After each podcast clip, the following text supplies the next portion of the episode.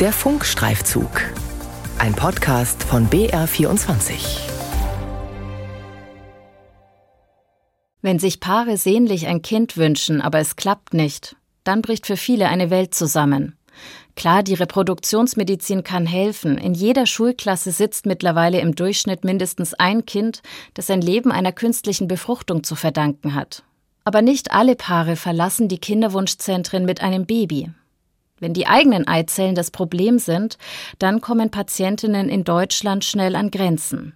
Samenspende ist zwar erlaubt, aber Eizellspende verboten. Also umgehen tausende deutsche Kinderwunschpatientinnen pro Jahr die deutschen Gesetze und sie reisen ins Ausland.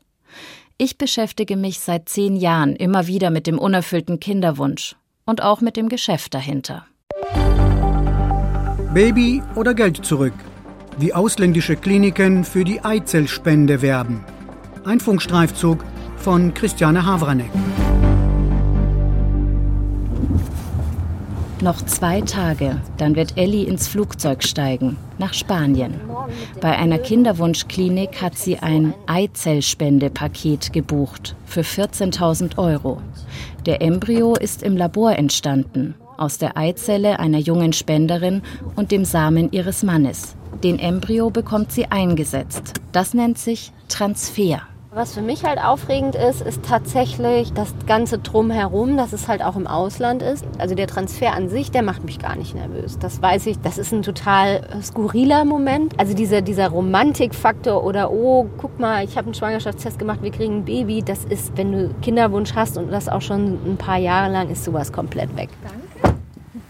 Angefangen hat es mit einer Fehlgeburt, da war Ellie 36. Es dauert nicht lange, da beginnt sie mit künstlichen Befruchtungen. Also du pumpst deinen Körper voll mit Hormonen, du musst dich täglich spritzen, ähm, dann wirst du in eine Vollnarkose gelegt, dir werden die Eizellen entnommen. Das ist eine Prozedur, die macht was mit einem. Und dann denkst du dir erstmal, Mist, das ist nicht so schön. Ich hätte nicht gedacht, dass es mir passiert, ehrlich gesagt. Und ja, dann war ich aber voll in der Maschinerie, sehr schnell auch. Ellie hat eine spezielle Untersuchung ihrer Eizellen machen lassen und dabei erfahren, ihre Chancen auf ein Baby sind sehr gering, zumindest mit den eigenen Eizellen. Diesen ganzen Mist hast du dann umsonst gemacht. Das ist echt übel. Aber am Ende führt es dann auch dazu, dass man eine Entscheidung treffen muss. Ne? Und da habe ich dann gesagt, okay, jetzt entscheiden wir uns anders. Jetzt gehen wir ins Ausland. Bei einer Eizellspende liegen die Chancen auf eine Schwangerschaft bei etwa 50 Prozent pro Versuch. Schließlich stammt die Eizelle von einer jungen, fruchtbaren Spenderin. Ellie hofft jetzt, im Ausland endlich schwanger zu werden. Ich kannte niemanden, der eine Eizellspende hatte. Ich wusste nur, es ist in Deutschland nicht erlaubt. Zurzeit diskutiert die Kommission zur reproduktiven Selbstbestimmung und Fortpflanzungsmedizin darüber, ob Eizellspenden in Deutschland künftig erlaubt werden. Das war der Wunsch der FDP im Koalitionsvertrag. Ergebnisse wird es im kommenden März geben. Bis dahin laufen die Beratungen vertraulich, schreibt das Bundesgesundheitsministerium dem Bayerischen Rundfunk. Bisher ist es so. Das Verbot der Eizellspende soll eine gespaltene Mutterschaft verhindern, also dass zwei Frauen daran beteiligt sind, dass ein Kind entsteht. Gespaltene Vaterschaft, durch Samenspende zum Beispiel, ist seit Jahrzehnten dagegen normal in Deutschland. Im Verein Genethisches Netzwerk engagieren sich Menschen mit unterschiedlichen Schwerpunkten, aus den Geisteswissenschaften, aber auch aus dem Bereich Biologie und Medizin. Sprecherin Johanna Lindemann findet, also eine Eizellspende, schon der Name ist so ein bisschen irreführend, weil das so eine Analogie zur Samenspende erzeugt. Das ist aber ein sehr, sehr anderer Prozess. Ihr Verein setzt sich dafür ein, dass Eizellspenden weiterhin verboten bleiben. Schließlich sind eine Hormontherapie und eine Eizellentnahme unter Narkose nötig. Es ist kein leicht zunehmendes Risiko, dass die Person dann eingeht, obwohl es nicht um ihren eigenen Kinderwunsch geht, sondern um den Kinderwunsch einer dritten Person.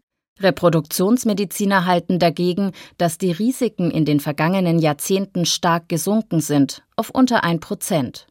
Johanna Lindemann pocht darauf, dass es hier sowieso nicht nur um eine medizinische Frage geht, sondern um eine soziale.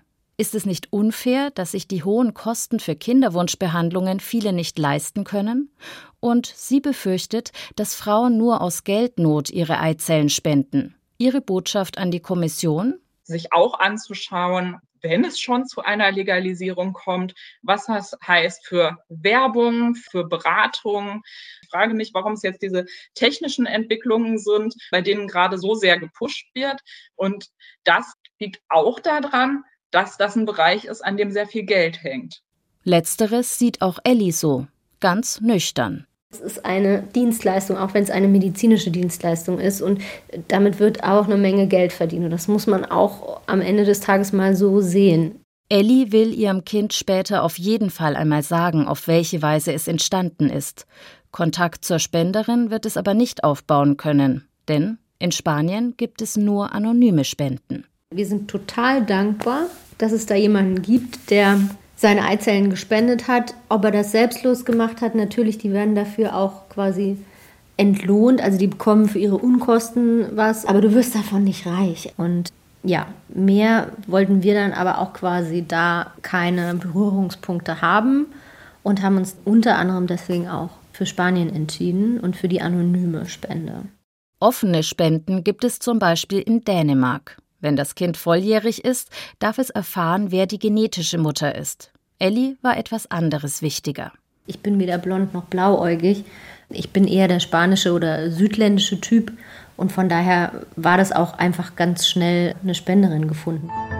In Deutschland gilt, jedes Kind hat das Recht, seine eigene Abstammung zu kennen. Der Verein Spenderkinder fordert, Werbung für anonyme Eizellspenden sollte in Deutschland verboten sein. Bisher ist das ganz anders. Das Internet ist voll davon. Und nicht nur das. Auf Kinderwunschmessen in Deutschland werben ausländische Kliniken für die Behandlung mit Eizellspenden. Köln im Oktober. In einem Tagungszentrum findet die Messe Wish for a Baby statt. Unter anderem stellen Kliniken aus Spanien, Dänemark, der Ukraine und den USA hier aus. In diesen Ländern gibt es anonyme Eizellspenden. Vor der Messe Demonstrantinnen in roten Kutten. Frauenkörper, weg! Frauenkörper, weg! Sie halten Schilder hoch, Babys zu verkaufen. Eine Frau trägt einen Bauchladen mit kleinen Plastikbabys vor sich her. Leihmutterschaft ist Menschenhandel, finden sie.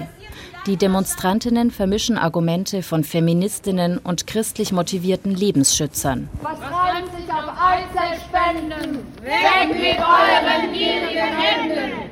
Wir wollen uns selbst ein Bild von der Messe machen. Doch die Pressesprecherin schreibt auf BR-Anfrage, es sei keine Presse zugelassen.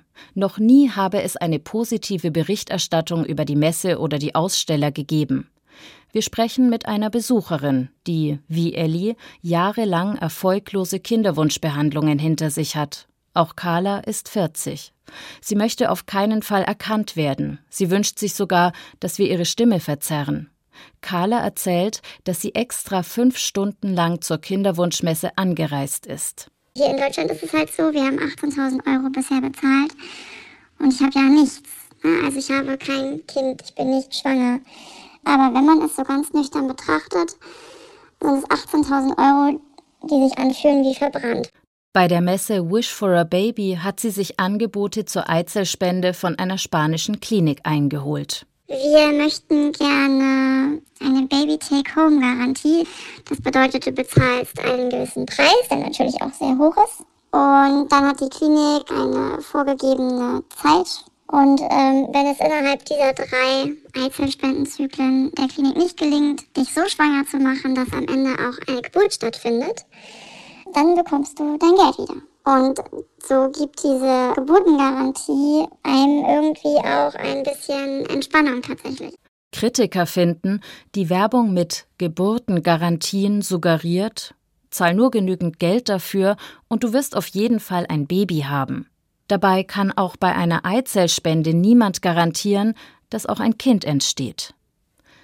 Auf der Messe Wish for a Baby haben mehrere Aussteller mit speziellen Messerabatten gelockt. Also uns wurde nach unserem Gespräch natürlich mitgeteilt, das sollten wir uns für diese Klinik entscheiden, weil wir auf der Messe waren, noch 10% Rabatt auf die Kosten bekommen. Wir fragen die Messe Wish for a Baby, wie sie die Aussteller auswählt, bekommen aber bis Redaktionsschluss keine Antwort. Längst gibt es in Deutschland eine Art Parallelstruktur mit Informationsbüros, in denen Patientenkoordinatoren um die deutschen Patienten werben. Carla erzählt noch von einem sogenannten Meet the Expert Gespräch einer ausländischen Klinik in ihrer Heimatstadt im Konferenzraum eines Hotels. Und auch die haben 10% auf alle Pakete, die sie anbieten, dann gegeben, weil wir in diesem Vorgespräch waren. Hier in Deutschland gilt, werben Ärzte mit Pauschalpreisen oder Rabatten, liegt ein Verstoß gegen die Gebührenordnung für Ärzte vor. Wenn die Rabatte allerdings Behandlungen im Ausland betreffen, dann ist das ein Graubereich. Der Bundesverband Reproduktionsmedizinischer Zentren Deutschlands schreibt dem Bayerischen Rundfunk, der BRZ lehne derartige Messeveranstaltungen ab. Denn es gehe um ein Vertrauensverhältnis zwischen Arzt und Betroffenen. Das sollte nicht wie auf einem Markt, Zitat, meistbietend versteigert werden. Ellie hat seit Jahren einen unerfüllten Kinderwunsch. Als sie online nach einer ausländischen Klinik sucht, ist ihre erste Anlaufstelle die Webseite eizellspende.de.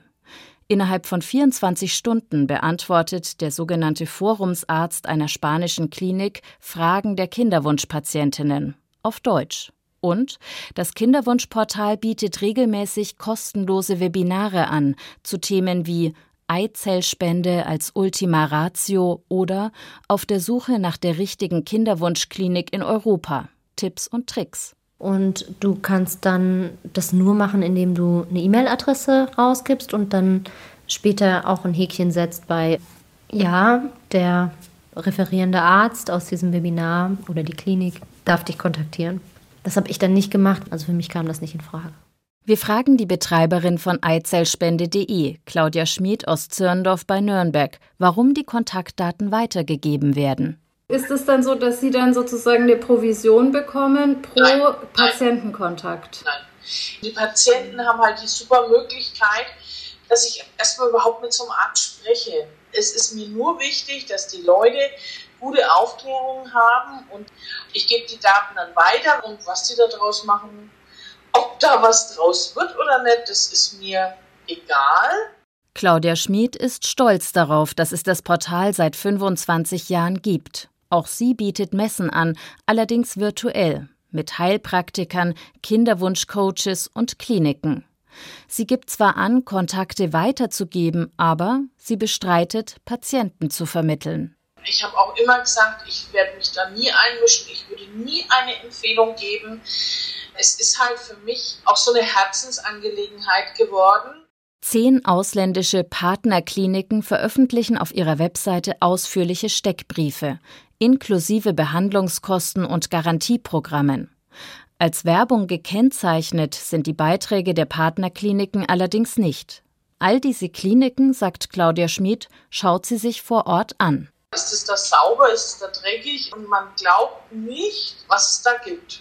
Also es gibt Qualitätsunterschiede, es gibt Kliniken, sowas würde ich auch nie, nie, nie auf die Seite nehmen. Nach eigenen Angaben hat eizellspende.de jährlich circa eine halbe Million Besucher mit unerfülltem Kinderwunsch. Die Seite wirkt hochprofessionell.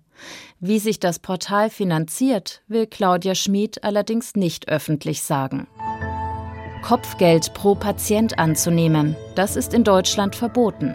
Das heißt, es darf keine medizinische Behandlung an eine Provisionszahlung gekoppelt sein.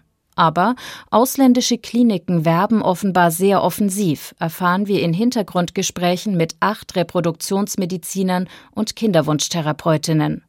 Einzelne Aussagen lassen wir sinngemäß nachsprechen. Ich würde nie Provisionen annehmen, aber natürlich gibt es in der Medizin Menschen, die sich bestechen lassen. Das läuft teils ganz plump, habe ich schon gesehen. Geld im Briefkuvert abends bei Kongressen. Teils läuft es über Kooperationen und dann hängt man sich irgendwelche Urkunden der ausländischen Klinik ins Büro.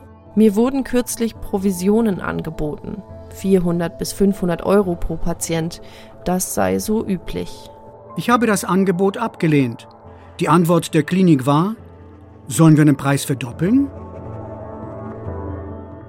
Kinderwunschpatientin Ellie hätte nicht gedacht, dass bei dieser kleinen Stichprobe die meisten sagen, ja, von Provisionen habe ich was mitbekommen. Also wenn ein Arzt, jemand, von dem ich absolute Unabhängigkeit erwarte, wenn der auch noch eine Klinik empfiehlt, das ist für mich nochmal Next Level. Wir fragen beim Bundesgesundheitsministerium nach, ob sie von solchen Vorgängen etwas wissen. Die Frage bleibt unbeantwortet, nur so viel. Die Strafbarkeit hänge vom Einzelfall ab. Ganz allgemein schreibt ein Sprecher, das Ministerium hätte keine Erkenntnisse zur Inanspruchnahme reproduktionsmedizinischer Verfahren im Ausland. Das Ministerium macht es sich bei dem Thema also offenbar sehr leicht. Momentan gibt es in der EU nur zwei Länder, in denen eine Eizellspende verboten ist Deutschland und Luxemburg. Ob eine Legalisierung etwas ändern würde, das kommt ganz darauf an, wie das Gesetz genau aussehen wird. In Österreich zum Beispiel sind nur altruistische Eizellspenden erlaubt, also zum Beispiel von der Schwester oder der besten Freundin. Die Folge? Es werden kaum Eizellen gespendet. Auf der Webseite einer österreichischen Klinik steht, man biete auch Beratung und Vorbereitung einer anonymen Eizellspende an für ein Partnerkinderwunschzentrum im Ausland. Und Ellie, die meldet sich wieder per Telefon, drei Wochen nach ihrer Reise nach Spanien. Sie hat einen Schwangerschaftstest gemacht. Und dann haben wir quasi den vor uns gelegt und angestarrt und haben uns Händchen gehalten. Und dann ähm, ja, war der Test halt irgendwann nach zwei Minuten oder so positiv. Da haben wir uns dann erstmal richtig doll gedrückt und gefreut. Baby oder Geld zurück? Wie ausländische Kliniken für die Eizellspende werben. Ein Funkstreifzug von Christiane Havranek und Nadine A. Redaktion Helga von Ojen, Veronika Wagner und Ina Kraus. Die ganze Recherche finden Sie ab dem 30. November auch als dreiteiligen Podcast unter dem Titel Wieder nicht schwanger. Wie weit gehen für ein Baby? Ebenfalls in der ARD Audiothek. In dieser Podcast-Serie bin ich zusammen mit Nadine A. von der Wochenzeitung Die Zeit tief eingetaucht in die Welt der Kinderwunschmedizin. Wir haben Patientinnen getroffen, die sich nichts sehnlicher wünschen als ein Kind. Und Wissenschaftlerinnen, die neue experimentelle Methoden erforschen. Wir sind aber auch auf unseriöse Angebote gestoßen, die viel kosten, aber nichts bringen. Abgesehen von der grenzenlosen Hoffnung auf ein Baby.